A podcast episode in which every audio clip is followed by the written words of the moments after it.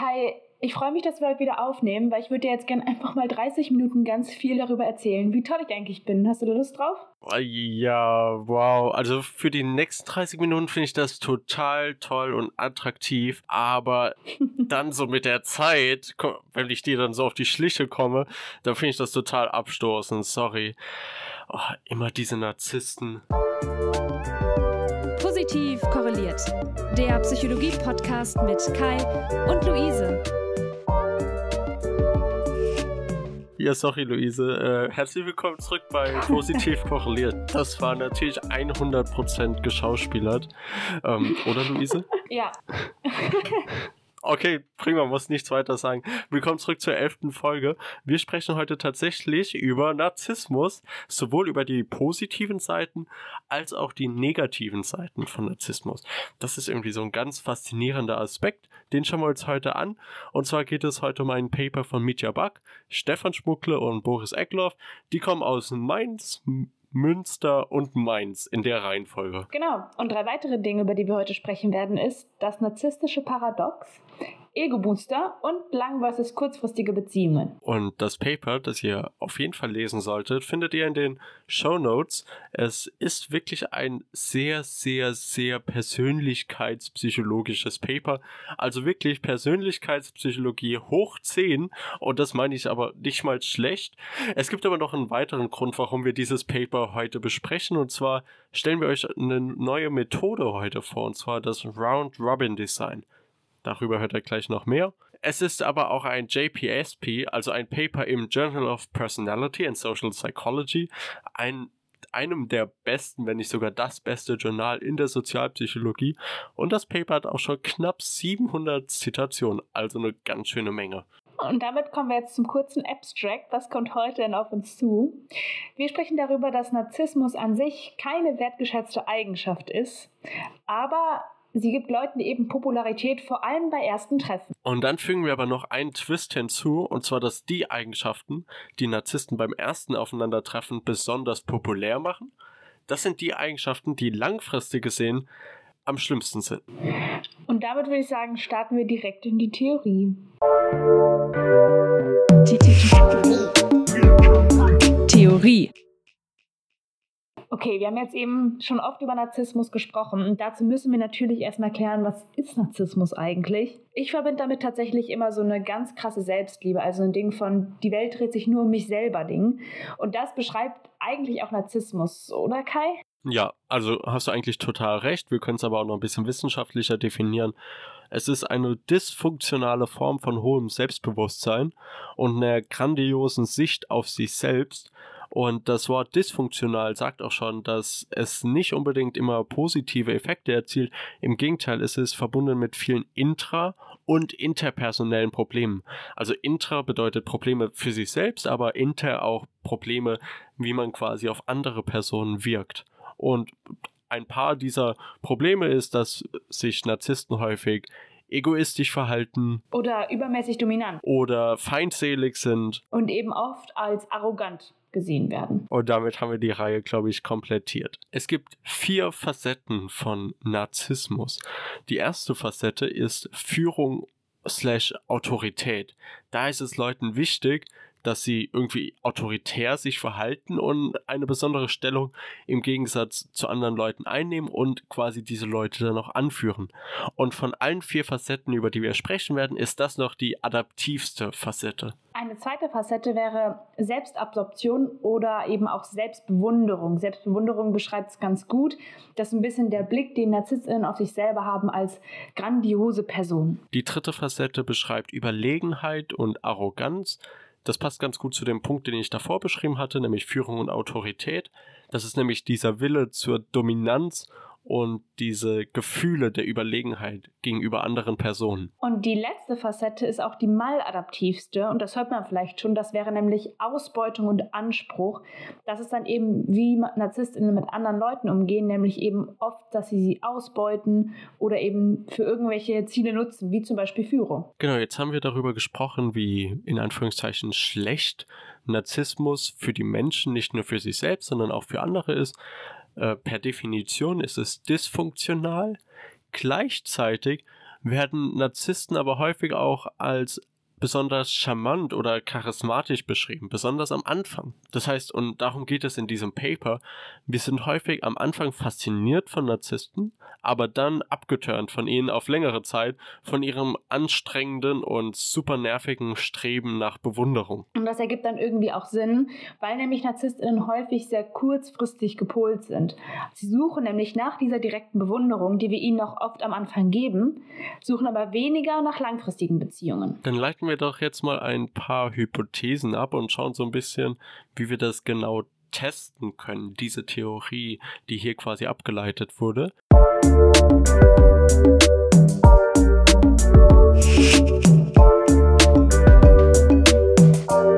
Hypothese.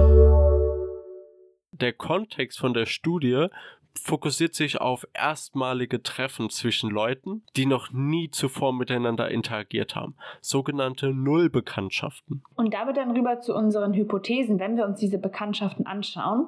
Wie wir eben schon gesagt haben, wird eben angenommen, dass NarzisstInnen populärer bei diesen ersten Interaktionen sind, aufgrund insgesamt vier Dimensionen. Die erste Dimension ist Attraktivität. Also NarzisstInnen kleiden sich zum Beispiel teurer oder auffälliger oder achten darauf, gut gepflegt zu sein, was bei so einer Nullbekanntschaft, wenn man eine Person das allererste Mal sieht, natürlich zu Popularität führen kann. Ganz genauso ist es bei dem Aspekt der Kompetenz. Durch die Dominanz und die sogenannte soziale Potenz von Narzissten führt das dazu, dass sie häufig sehr selbstbewusst auftreten, auch weniger nervös sind bei diesen Nullbekanntschaften, was sie insgesamt kompetenter erscheinen lässt. Und dann kommen wir zur interpersonellen Wärme als eine Dimension. NarzisstInnen lieben es nämlich, sich vor anderen zu präsentieren, was natürlich voll den Einfluss auf so einen Gesprächsflow hat, sage ich mal. Und das ist dann dementsprechend auch eine Dimension, die NarzisstInnen populärer macht. Zumindest am Anfang, ganz genau. Und ein letzter Punkt, bei dem es genauso ist, ist es bei dem Humor. Narzissten haben nämlich häufig einen relativ witzigen Humor, jedenfalls auch wieder am Anfang, wo man so ein bisschen denkt, so, äh, ist das jetzt witzig oder nicht, aber es ist dann eben doch ein bisschen witzig. Auf Dauer wird das dann eben anstrengend, aber das ist eben dieser charismatische Aspekt, den Narzissten häufig mitbringt, der ihnen am Anfang auch Vorteile verschaffen könnte. Okay, wir haben jetzt diese vier Cues, sage ich jetzt mal. So vier unterschiedliche Dimensionen, wo man schauen kann, ob Leute das wirklich so wahrnehmen bei Narzissten und dann wirklich auch positive Eigenschaften damit äh, assoziieren. Und jetzt stellt sich für mich die Frage, Luise, wie kann man sowas statistisch testen? Halt, halt, halt, halt. Dafür brauchen wir Statistik.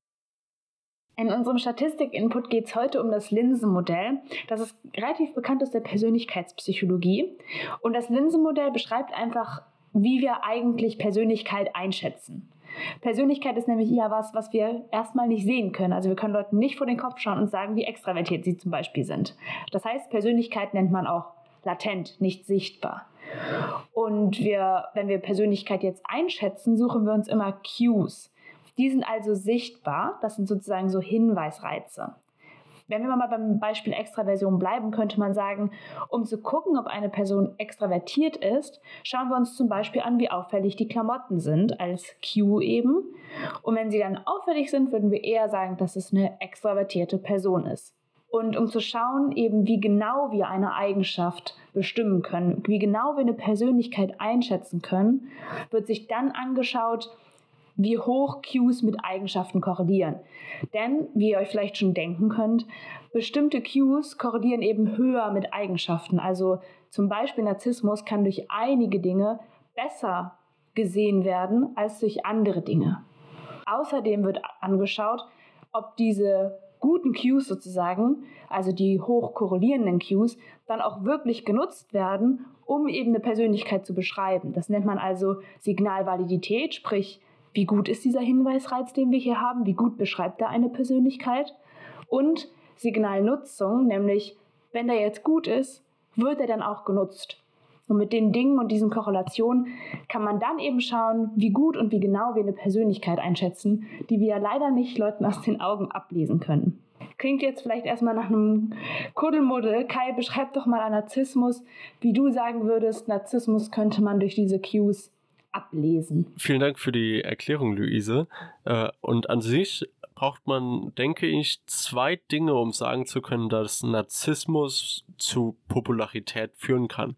Und zwar zwei Dinge müssen erfüllt sein. Erstens muss Narzissmus oder der Ausdruck von Narzissmus mit irgendwelchen beobachtbaren Zeichen korrelieren. Das heißt zum Beispiel, Narzissmus führt zu Lachen. Und zwar, dass Personen, die höher auf Narzissmus scoren, dass die irgendwie häufiger lachen. Das wäre ein beobachtbares Zeichen, was andere nutzen oder nicht nutzen können. Aber nur wenn BeobachterInnen dann eben diese Zeichen auch wirklich nutzen, und das ist die zweite Voraussetzung, dass sie zum Beispiel dann sagen, okay, Lachen, das führt zu Sympathie.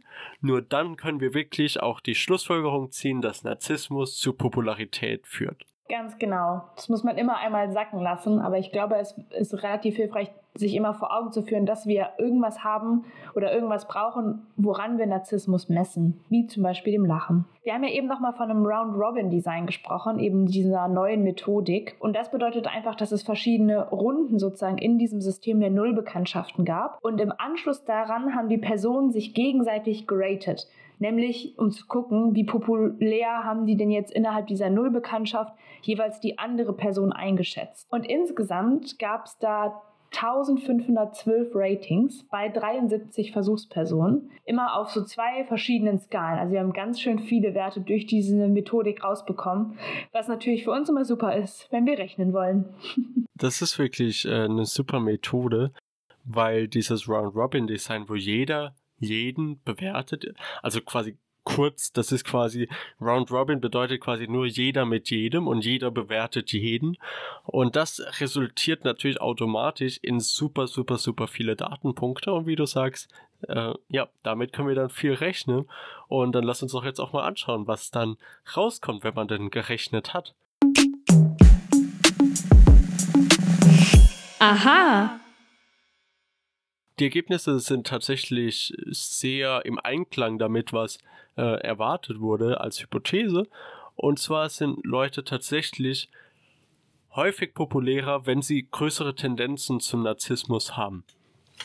Und das war am stärksten bei Leuten, die hoch in dieser Facette von Ausbeutung und Anspruch waren. Also quasi die Facette, Luise, wo du noch gesagt hast, dass sie am maladaptivsten ist, das ist genau die Facette, die am Anfang bei diesen Nullbekanntschaften am meisten profitiert und am populärsten war. Diese waren nämlich am stärksten motiviert, einen guten Eindruck auf andere zu machen, damit sie sich später ausbeuten können, sage ich jetzt mal einfach übertrieben gesagt. Aber diese haben quasi am stärksten darauf geachtet, diesen guten Eindruck auf andere Leute zu schinden.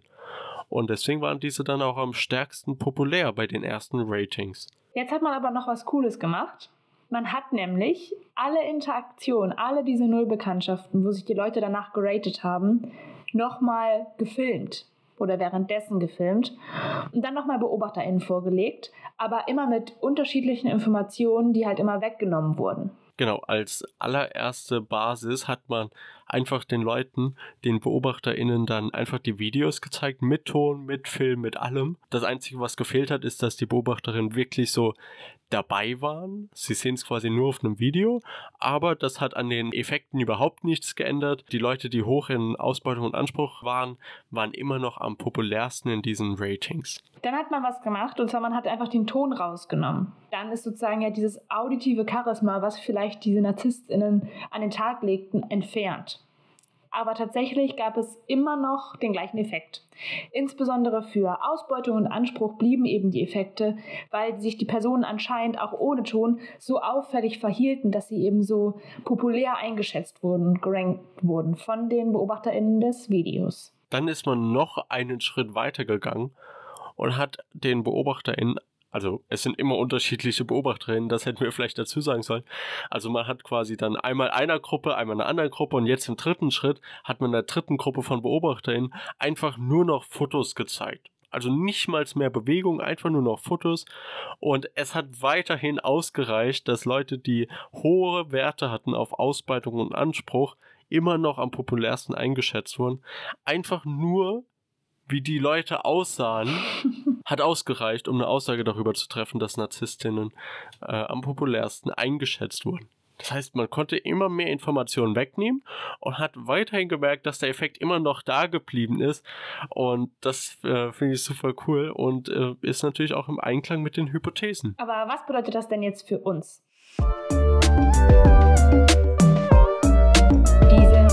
Tiefste Facette, von der wir die ganze Zeit sprechen, von Narzissmus, bringt eben tatsächlich die meisten Vorteile am Anfang. Ehrlich gesagt ist das auch das Problem für Narzissten häufig.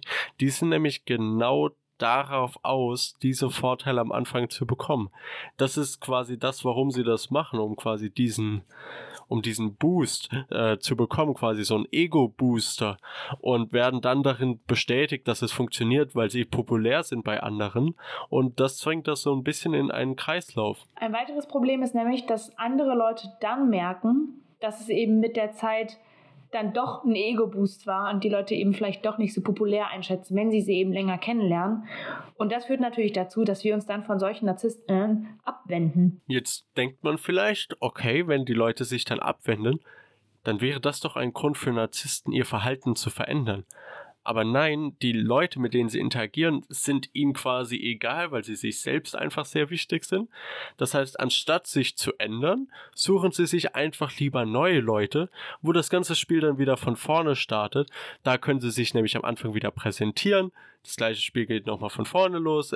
Es wiederholt sich alles. Sie sind am Anfang populär und dann gegen Ende nicht mehr und dann suchen sie sich neue Leute und ja, das ist so ein bisschen der Kreislauf. Und das ist dann eben auch eben das narzisstische Paradox. Narzisstinnen möchten nämlich eigentlich andere Leute abwerten Gleichzeitig benötigen sie aber deren Bewunderung. Das heißt, sie sind die ganze Zeit in diesem Zwiespalt zwischen, eigentlich habe ich mit oder fühle ich mich gar nicht auf Augenhöhe mit den anderen, aber gleichzeitig möchte ich trotzdem, dass sie mich bewundern. Und um das noch philosophischer zu machen, ja, sie zerstören ein bisschen die Beziehungen, von denen sie selbst eigentlich abhängen.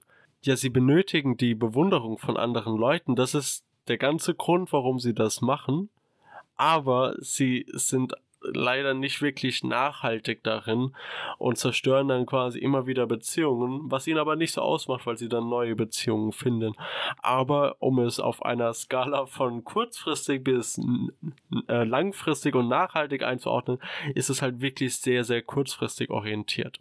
Aber wenn man eben diese kurzfristigen ersten Momente priorisiert und alles gibt und alles gibt dort gut anzukommen, dann ist das eben auch der Grund, warum man vielleicht besser ankommt als andere Leute, die eher auf langfristige Beziehungen aussehen und dann in diesen ersten kurzfristigen Momenten nicht so gut ankommen. Deswegen bin ich schon kurz davor zu empfehlen, dass wir vielleicht alle ein bisschen mehr Beachtung diesen ersten Aufeinandertreffen schenken und da ein bisschen was von den Narzissten lernen, aber dann hoffentlich äh, im Anschluss weiterhin versuchen, langfristige Beziehungen aufzubauen. Das stimmt. Und damit sind wir auch schon fast am Ende der Folge. Ich finde, es ist fast ein bisschen gruselige Folge, weil ich glaube, wenn man dieses Paper liest, dann wird man ein bisschen wachsamer, wenn man neue Leute kennenlernt.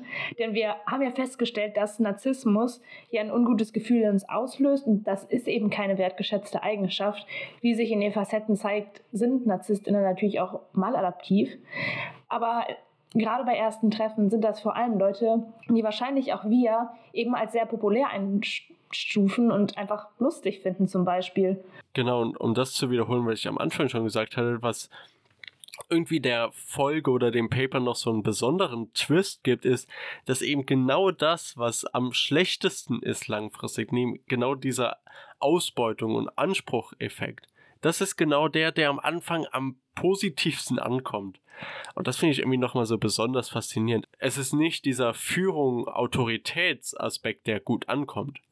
Der ist zwar am adaptivsten langfristig, aber kurzfristig ist es eben genau dieser ausbeuterische Effekt, der gut ankommt. Schon fast dieses, mh, mm, es erinnert mich so ein bisschen an, an diese Attraktivität von sogenannten, in Anführungszeichen, Bad Boys. Mm. Geht auch so ein bisschen in die Richtung. Irgendwie dieses Ausbeuterische hat irgendwie was Anziehendes auf uns und ja, irgendwie ein bisschen gruselig. So, Luise, was hast du denn von dieser Folge mitgenommen? Für mich ist dieses Round-Robin-Design einfach immer ganz spannend. Ich beschäftige mich da auch jetzt immer in meiner Bachelorarbeit mit und ich finde es immer spannend, das zu lesen, wenn man ultra viele Informationen rausbekommt und wenn man einfach eine hohe statistische Power hat, durch, dadurch, dass wirklich jeder jeden ratet und man nicht immer nur bestimmte BeobachterInnen hinsetzt, die bestimmte Leute raten, sondern man kann wirklich in die Interaktion so richtig gut reinzoomen. Du hast bestimmt auch irgendwas über die Methodik, Kai. Erzähl doch mal, was hat dich da besonders gecatcht?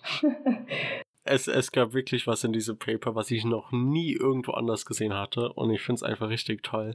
Und zwar, man hat ja Daten und wie du gesagt hast, auch tolle Daten in dem Fall mit dem Round-Robin-Design und dann hat man aber die gleichen Daten wirklich für mehrere Studien verwendet. Und jedes Mal hat man einfach eine bisschen eine andere Information aus den Daten gezeigt. Manchmal hat man das ganze Video gezeigt, manchmal nur den Ton, manchmal nur das Bild. Ähm, und das eröffnet eigentlich so viele Möglichkeiten auch für andere Studien, wo man quasi einfach unterschiedliche Sachen gibt und das dann quasi insofern manipuliert, dass man quasi schauen kann, was ist jetzt wirklich der entscheidende Aspekt dass eben zum Beispiel jetzt hier Narzissten populärer eingeschätzt werden? Ist es jetzt die Art, wie sie reden? Ist es die Art, wie sie aussehen? Was ist, was ist der entscheidende Faktor? Und das muss ich ehrlich gesagt sagen, finde ich wirklich richtig genial bei dieser Studie. Absolut. Das finde ich auch. Ja, und äh, dann können wir eigentlich nach meiner Liebesrede die Folge jetzt abschließen. Wie gesagt, schaut super gerne mal in das Paper rein. Ihr findet es in den Show Notes. Und empfehlt uns auch gerne an alle weiter, die auch mehr auf langfristige als auf kurzfristige Beziehungen aussehen. Und äh, motiviert euch, aber auch andere dazu, uns gerne mal eine Bewertung bei Apple Podcast oder Spotify zu geben. Oder wo auch immer ihr zuhört. Und schaut wie immer gerne auf unserem Insta-Account positiv korreliert, alles kleine zusammengeschrieben vorbei. Und dann hoffen wir, dass wir uns nächste Woche schon wieder hören. Äh, wir wollen nämlich keine kurzfristige Beziehung mit euch. Also bleibt positiv korreliert. Wir freuen uns. Ciao.